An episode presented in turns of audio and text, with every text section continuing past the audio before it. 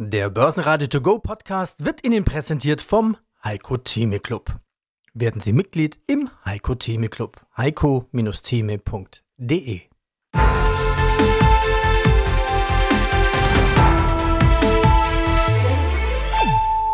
Börsenradio Network AG Marktbericht Aus dem Börsenradiostudio meldet sich Peter Heinrich. Montag, 3. Juli 2023. Heute wenig Veränderung im DAX. Aufgrund des Feiertages am Dienstag in den USA sind an der Wall Street viele Marktteilnehmer gleich im Wochenende geblieben, womit auch der DAX heute einen eher ruhigen Handelstag hatte. Morgen, am Dienstag, am Independence Day bleiben US-Börsen geschlossen, klar, und am Montag endet der Handel eben schon um 19 Uhr unserer Zeit. Gute Idee. Sowas sollte man auch einführen für den DAX, wenn ein Feiertag ansteht, der heute vor 35 Jahren ins Leben gerufen wurde.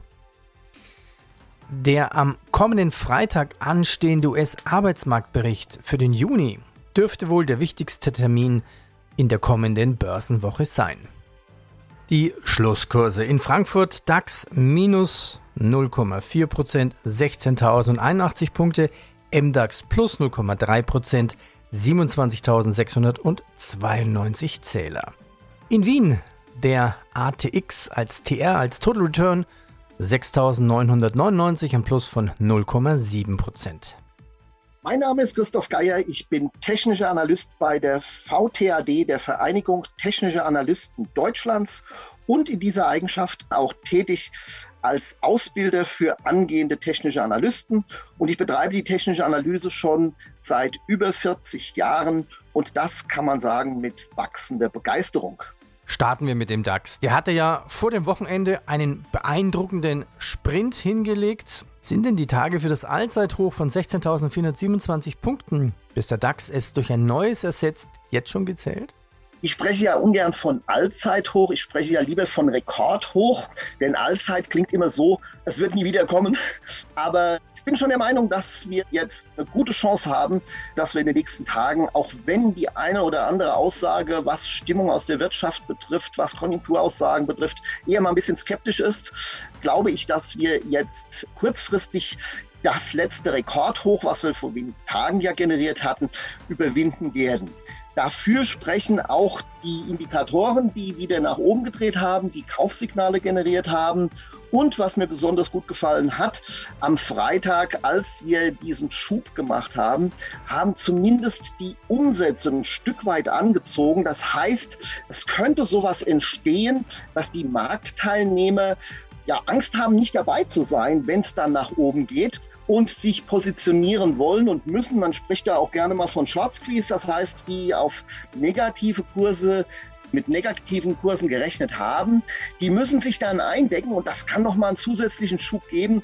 So gesehen, auch mit dem etwas freundlicheren Tag heute, glaube ich, dass wir sehr schnell dann neue Rekordhochs sehen und dann diesen Aufwärtstrend, der ja immerhin seit Oktober letzten Jahres läuft, das muss man attestieren, auch immer wieder mal Einbrüche hatten zwischendrin, dass wir da dann diesen Aufwärtstrend jetzt ja weiter verfeinern und vergolden und dass es dann weiter nach oben geht. Insgesamt hatten wir im ersten Halbjahr 2023 eine Kursrallye von 16% im DAX. Die weiteren Themen in diesem Podcast Chartanalysen mit Christoph Geier, Auszug aus dem Podcast der DZ Bank Schnell reich werden mit Daytrading. Frank Benz mit der Umweg über ETFs zu Anleihenrenditen. Demografie, Digitalisierung und Diabetes. Anne Briest über sein Wikifolio Healthcare Demografie. Viel Musik drin, dank KI. Mein Name ist Frank Benz, Vorspann der Benz AG mit Sitz in Stuttgart. Jetzt hatten wir ein verdammt gutes erste Halbjahr. Wie ist denn dein Fazit vom ersten Halbjahr? Wir sind bisher sehr zufrieden. Wir haben einige Gewinne bereits realisiert, denn wir stellen uns tatsächlich auch auf etwas schwierige oder unruhigere Phase ein. Hat den Vorteil für uns, man findet am Markt immer wieder Bereiche, Branchen, Unternehmen, die ich sage jetzt mal, ein unternehmensspezifisch oder technisches Problem haben, um dann wieder einzusteigen. Gleichzeitig bekommt man ja auch im Anleihebereich in der Zwischenzeit gerade in kurzen Laufzeiten, um eben so eine schwierigere Marktphase bei Aktien oder am Kapitalmarkt zu überdauern, bekommt man ja schon wieder vernünftiges oder äh, sinnvolle Verzinsung und aus dem Grund, wir sind zufrieden. Wir haben die Spitze nicht erreicht, äh, den DAX, äh, ich sag mal, in den letzten Tagen oder auch die anderen Indizes in den letzten Tagen noch auszureiten. Aber wir sind sehr zufrieden mit dem bisherigen Ergebnis. Was gibt es denn bei Anleihen momentan für Renditen? Das kommt jetzt darauf an, in welcher Währung. Wenn wir von äh, zum Beispiel US Treasuries, amerikanische Staatsanleihen, da reden wir in der Zwischenzeit zwischen 4,3 und nahezu 4,7. Industrieanleihen, Corporates äh, liegen eine 5 oft davor in Europa gut geratete, also noch mit stabilem Rating Unternehmen mit überschaubarer Lifezeit nicht. Wir gehen nicht länger als 27 momentan bis 2027. Da reden wir in der Zwischenzeit auch von 4,2 bis nahezu 4,7 Prozent ohne, ich glaube, ohne dass man ein allzu großes Risiko eingeht, wenn man sich natürlich im Vorfeld auch ein bisschen die Unternehmensstruktur anschaut, wie hoch ist die Verschuldung, wie hoch ist der Kapitaldienst des jeweiligen Unternehmens, um dann auch in einer schwierigen Marktphase, sprich schwierigen Marktphase, wenn von Seiten der Konjunktur, nämlich der Konsum, lahmen sollten oder die Produkte schwieriger an den Mann zu bringen sind, dass dann das Unternehmen immer noch die Möglichkeit hat, die Zinsen zu bedienen oder die mhm. Ausgaben zu stemmen. Schnell reich werden mit nur ein paar Minuten Arbeit am Tag? Das klingt doch sehr verlockend oder sehr unseriös. Nicht wenige Plattformen und Softwareanbieter von sogenannten Daytrading-Handelssystemen versprechen aber genau das. Morgens beim Frühstück kurz die Kurse checken, kaufen und bereits vor dem Mittag satte Gewinne mitnehmen. Sekündliches Handeln und ausgefeilte Chartprogramme, was noch vor wenigen Jahren fast ausschließlich Handelsprofis vorbehalten war, das kann heute jeder auch mit schmalem Budget und nur einem Laptop vom heimischen Küchentisch aus bewerkstelligen. Doch ist es wirklich so einfach? Wie genau funktioniert Daytrading und taugt das als Hobby nebenbei oder ist das eher ein echter Fulltime-Job? Das alles bespreche ich heute mit jemandem, der sich in dem Metier wirklich auskennt. Und zwar Ingmar Königshofen. Er ist selbst Daytrader, Finanzblogger und Inhaber von IK Invest. Hallo Ingmar, schön, dass du heute dabei bist. Ja, hallo Falco. Es freut mich sehr, dabei sein zu dürfen, dabei sein zu können. Ist tatsächlich mein erster Podcast. Also ja, ich bin ganz gespannt, was mich hier heute erwartet. Das freut mich sehr, dass bei dir auch mal etwas zum ersten Mal ist. Ansonsten hast du mir immer entsprechend alles beigebracht als Profi-Trader. Ja, und mein Name ist Falco Block. Ich bin Sales-Stratege bei der DZ Bank in Frankfurt. Ingmar, beginnen wir erstmal mit so ein paar Grundlagen. Was genau ist eigentlich Daytrading? Du hast mir, als uns mal kennengelernt hast, schon viele Jahre her, da habe ich entsprechend so viel verstanden, dass es kurzfristig orientiertes Kaufen und Verkaufen innerhalb nur eines Tages. Kann man das so zusammenfassen? Ja, hast du im Endeffekt schon perfekt zusammengefasst. Wir können es ja vielleicht etwas einordnen. Über Aktien hast du ja hier im Podcast auch schon das ein oder andere Mal gesprochen. Das ist ja dann das Investieren langfristig, wenn man eben entsprechende Aktien ins Depot kauft. Dann gibt es natürlich die Möglichkeit, auch mittelfristiges Trading zu betreiben. Dann in Form von Swing Trading, so nennt man das. Also man versucht hier gewisse Schwünge mitzunehmen und dann kommen wir natürlich zu dem sehr, sehr aktiven Handel. Und wie du es schon gesagt hast, ja genau, da wird innerhalb von einem Tag geh- und verkauft und das in der Regel auch mehrfach. Und das nennt man dann Day Trading. Und da ist natürlich die Bandbreite auch sehr, sehr groß. Es gibt sicherlich den einen oder anderen, der vielleicht ein, zwei, drei Trades am Tag macht. Und bei mir sind es dann teilweise auch mal einige hundert Transaktionen am Tag. Also da ist die Bandbreite natürlich auch relativ groß. Wenn du jetzt dann handelst, äh, brauchst du da ganz spezielle Produkte, die vielleicht auch wirklich nur wieder den Profis vorbehalten sind? Oder kannst du da jedes normale Produkt nehmen, das jedem Anleger von jedem Emittenten zur Verfügung gestellt wird? Genau, da lässt sich natürlich jedes Produkt nutzen, was von den verschiedenen Emittenten zur Verfügung gestellt wird. Ich nutze sehr gerne Hebelprodukte, weil man hier eben die Möglichkeit hat, diesen kurzfristigen Trade auch noch entsprechend zu hebeln. Also wenn man eine kurzfristige Bewegung im Markt ausnutzen möchte, das entsprechend dann mit einem Hebelprodukt noch etwas zu steigern. Aber dazu muss man natürlich sagen, dieser Hebel wirkt immer in beide Richtungen. Da kommen wir vielleicht nachher noch drauf zu sprechen. Aber natürlich geht's immer ja, in beide Richtungen beim Hebel. Also aufwärts wird natürlich das Ganze dann positiv gehebelt. Aber wenn der Trade gegen einen läuft, dann natürlich auch entsprechend negativ. Der Einkaufsmanager in China fällt etwas stärker aus als erwartet. Wir könnten in China neue Stimuli von fiskalpolitischer Seite sehen, um das Wachstum wieder anzuschieben. Die Regierung in Peking scheint mit dem neuen Wachstum im Moment nicht zufrieden zu sein und möchte was dagegen tun. SP 500, ein Index, der von wenigen Technologie- und KI-Werten geschoben wird? Ist es wirklich so, dass er so geschoben wird? wir sehen ja, dass er sich auch immer mal wieder zwischendrin schwer tut. Ja, es ist ein breit gefasster, ja, es sind einige wenige Schwergewichte drin. Trotzdem glaube ich, mit 500 Aktien kann man hier schon von einem sehr breit angelegten Index sprechen. Und wenn wir mal die aktuelle Situation uns anschauen, wir hatten im August vergangenen Jahres ein Top generiert sind dann natürlich wieder zurück oder ganz schön zurückgekommen. Und dieses Top, das bildete zwar jetzt keinen Widerstand an sich, aber es ist eine Orientierungsgröße für die Marktteilnehmer. Und da sind wir im vergangenen Monat, also Mitte Juni, nach oben ausgebrochen, haben dann auch wieder einen klassischen Pullback, also einen klassischen Rückschlag in den Bereich dieses alten Tops gemacht. Und jetzt am Freitag sind wir also wieder nach oben gelaufen und konnten das jüngste Top dann auch überwinden. Da hätte ich mir ein klein bisschen mehr Umsatz erwünscht. Der hat zwar ein ganz klein bisschen angezogen, aber das ist mir ein bisschen wenig. So gesehen achten wir schon mal gebannt, was in dieser Woche passiert, denn das sollte jetzt eben auch veredelt werden, sprich noch was draufgesetzt werden. Von den Indikatoren kann man hier wenig sagen, denn die verlaufen völlig neutral, beziehungsweise treten schon langsam in den überkauften Bereich ein und wird es keinen so allzu dynamischen Anstieg geben. Und der nächste wichtige Punkt oder die nächste wichtige Marke befindet sich ohnehin noch ein ganzes Stück weg, nämlich dies wäre die 4600 Punkte Marke. Da hatten wir im April vergangenen Jahres einen Top gemacht und das muss jetzt überwunden werden. Das wäre wichtig. Aber insgesamt, nachdem wir ja schon von Anfang 2022 bis Oktober letzten Jahres einen Abwärtstrend hatten, hat sich die Lage beim S&P 500 doch deutlich verbessert und rechne ich schon damit, dass wir jetzt auch noch in der zweiten Jahreshälfte noch ein bisschen was zu sehen bekommen. Ja, hallo, ich freue mich heute bei euch eingeladen zu sein. Ich bin der Arne Briest, bin als Wikifolio-Trader unterwegs mit dem Wikifolio Healthcare Demografie und digitale Healthcare. Du hast jetzt 29 Werte drin, alle können wir nicht durchgehen. Kann man sagen, Diabetes ist auf jeden Fall immer ein Highflyer bei dir?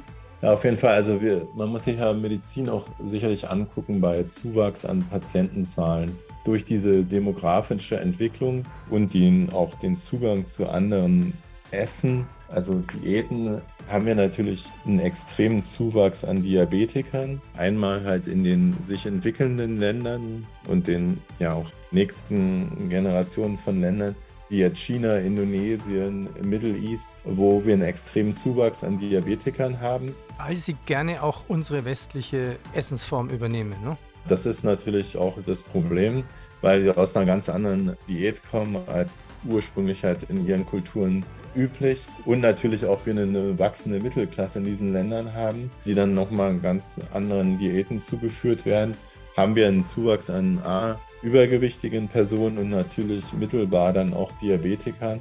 Und das führt natürlich dazu, dass diese Diabetes-Pandemie ja eigentlich schon Epidemie zweistellig wächst an Patientenzahlen und damit natürlich alle Unternehmen, die daran beteiligt sind, auch. Und wir haben ja quasi, wie ich schon erwähnt, diese Übergewichtigkeit, die dann schlussendlich in Diabetes führen kann. Und wenn wir uns jetzt Unternehmen angucken, die sehr fokussiert unterwegs sind, Novo Nordisk hat natürlich diese ganze Kette, die den Patienten betreut, von Übergewichtigkeit, also von Abnehmmedikamenten bis hin halt zu Insulin und dominiert da natürlich auch mit über 50 Prozent Weltmarktanteil den, den Markt. Konkurrent dazu ist natürlich Eli Lilly, die natürlich auch die ganze Kette abdecken können und ähnlich halt in, in beiden Bereichen mittlerweile unterwegs sind. Und, und diese Übergewichtigkeitsmedikamente, also zum Abnehmen, sind ja in aller Munde, so, dass wir da eigentlich nochmal ein Riesenpotenzial haben bei den Unternehmen, was halt ein Markt ist, der sicherlich als Multibillion, also mehrere Milliarden umfassend beschrieben werden kann. Die Post nennt sich um in DHL. Seit Juli firmiert die Deutsche Post DHL Group nur noch als DHL Group. Die Marke Deutsche Post mit dem altbekannten Posthorn im Logo wird es weiterhin geben. Sie steht nämlich für das nationale Briefgeschäft, was aber nur noch 3% des Umsatzes ausmacht. Die Daten aus einer Phase 3-Studie zu einem neuen Medikament gegen Lungenkrebs hat die Anleger von AstraZeneca enttäuscht. Aktie minus 7%. Apple will die Produktionszahlen seiner neuen Datenbrille Vision Pro von 1 Million Einheiten auf unter 400.000 Units beschränken. Die Deutsche Telekom. Hat so das Gefühl, fundamental machen sie viel richtig. Zum Beispiel der Verkauf des Telekom-Funkturmgeschäftes spült in diesem Jahr Milliardengewinn in die Bilanz. Ja, wie sieht es denn mit der Aktie aus nach dem Absturz im Juni? Naja, Absturz ist übertrieben, vielleicht eine Delle. Erstmal möchte ich auf den übergeordneten Bereich wieder eingehen. Telekom ist ein Thema, was viele, viele Anleger betrifft, weil sie ja damals diese drei Branchen gekauft haben und eben 2000, im Jahr 2000 eben diese Spitze ausgeprägt wurde. Im Übrigen damals mit einer klassischen Kopf-Schulter-Umkehrformation. Also man hätte es fast ahnen können, dass da ein Rückgang kommt, dass der so heftig wird und dass der so lange andauern wird auf diesem niedrigen Niveau. Das konnte natürlich kein Mensch wissen. Seit 2015 befindet sich die Telekom in einer ausgeprägten, sehr ausgeprägten Seitwärtsrange. Unterer Bereich ungefähr so die 13, 12 Bereich immer so an die 18 rangekommen. Ja, und schon in den vergangenen Monaten habe ich darauf hingewiesen, dass sich hier was aufbaut, dass sich hier so eine Spannungsfeder aufbaut. Und in unserer Chartshow, die wir ja monatlich machen, habe ich das eigentlich fast jeden Monat drin, zu sagen, also wenn es da mal einen Ausbruch gibt, dann wird es auch mal schnell und deutlich. Naja, und der kam dann Anfang diesen Jahres und ist dann ja von 20 auf 23 hochgeschossen, relativ schnell eigentlich. Jetzt kam die typische Korrekturbewegung nach solch einem Ausbruch. Wir sind wieder in den alten Widerstandsbereich um die 19 rangelaufen und den haben wir jetzt wieder verlassen. Das heißt, Aktie hat gezeigt, oder die Marktteilnehmer haben gezeigt, dass die Aktie in dem Bereich offenbar jetzt günstig ist, dass man da kaufen kann, wenn sie um die 19 liegt. Und dann ist sie jetzt wieder angezogen in den 20er Bereich. Hier verläuft jetzt auch eine Aufwärtstrendlinie, wo sie dann jetzt sich ein bisschen schwer tut momentan. Indikatoren auch schon im überkauften Bereich. Also es kann durchaus sein, dass wir nochmal einen kleinen Rücksetzer machen. Ich glaube aber, dass insgesamt im übergeordneten Bild eine Telekom hier ein deutlich besseres Bild abgibt, als das noch vor ein paar Jahren der Fall war, als wir noch den übergeordneten Abwärtstrend hatten. Der ist sicherlich beendet und ich glaube, also eine Telekom ist eine Investition für die Zukunft. Man sollte allerdings auch keine Wunderdinge erwarten, denn auch eine Telekom ist letztendlich ja am Markt tätig, wo viele sich tummeln und da ist es natürlich schwer. Tesla hat mit einem Auslieferungsrekord im zweiten Quartal die Erwartungen der Analysten weit übertroffen. Tesla übergab im Q2-Berichtszeitraum 466.000 Autos an seine Kunden. Das IFO-Geschäftsklima sank im Juni überraschend kräftig, nennen wir Zahl 88,5 Punkte von 91,5 Zählern im Vormonat. Die Erwartungen für die nächsten Monate stehen also nicht besonders gut. Momentan haben wir ein kleines Rezessionchen, könnte man sagen. Ja, von was gehst du aus für die Deutschland AG? Also ich denke, für die, also ich sag's jetzt mal vereinfacht für die Deutschland AG, denke ich, wird es eine schwierige, also wenn wir von der Deutschland AG reden, wird es eine schwierige Phase geben, denn wir haben natürlich noch die auslaufenden Lohndiskussionen oder Lohnverhandlungen. Wir haben auch jetzt die Tage den HD-Konsumbarometer bekommen, der zwar das neunte Mal in Folge gestiegen ist, aber wir sind immer noch unter, in Anführungszeichen, Covid-Niveau. Die letzten Anstiege waren homöopathischer Art. Das heißt, man sieht, der Einzelhandel hat minus 5,7 Prozent im ersten halben Jahr gemacht. Ich glaube einfach, es kommen schwierigere Zeiten für die einzelnen Anleger, auch Berufsgruppen, Konsumenten auf uns zu. Und das wird die Deutschland AG spüren, wenn wir von Unternehmen reden, die Deutschland oder Zentraleuropa als ihren Markt haben. Wir müssen natürlich auch unterscheiden, in der Deutschen AG gibt es unheimlich viele Unternehmen, die letztendlich in China weltweit in Amerika Produkte haben, die dort verkauft werden oder Standorte haben. Das heißt, wir müssen jedes einzelne, am Ende des Tages jedes einzelne Unternehmen oder jede einzelne Branche mal als solches untersuchen, auch wenn das Unternehmen den Sitz hier hat, wenn die Vertriebsaktivitäten in Amerika sind, wo im Moment ein großes Infrastrukturprogramm anläuft und wo man ja von vielen Unternehmen hört, dass sie sich überlegen, dort stärker Fuß zu fassen, dann glaube ich, können die Unternehmen, auch wenn sie im DAX sind, trotzdem gute Geschäfte machen. Aber hier ist natürlich oberstes Prinzip Selektion und vorsichtig herantasten. Börsenradio Network AG Marktbericht.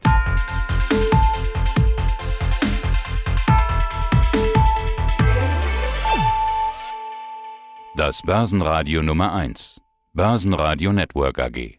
Der Börsenradio To Go Podcast wurde Ihnen präsentiert vom Heiko Theme Club. Werden Sie Mitglied im Heiko Theme Club. heiko-theme.de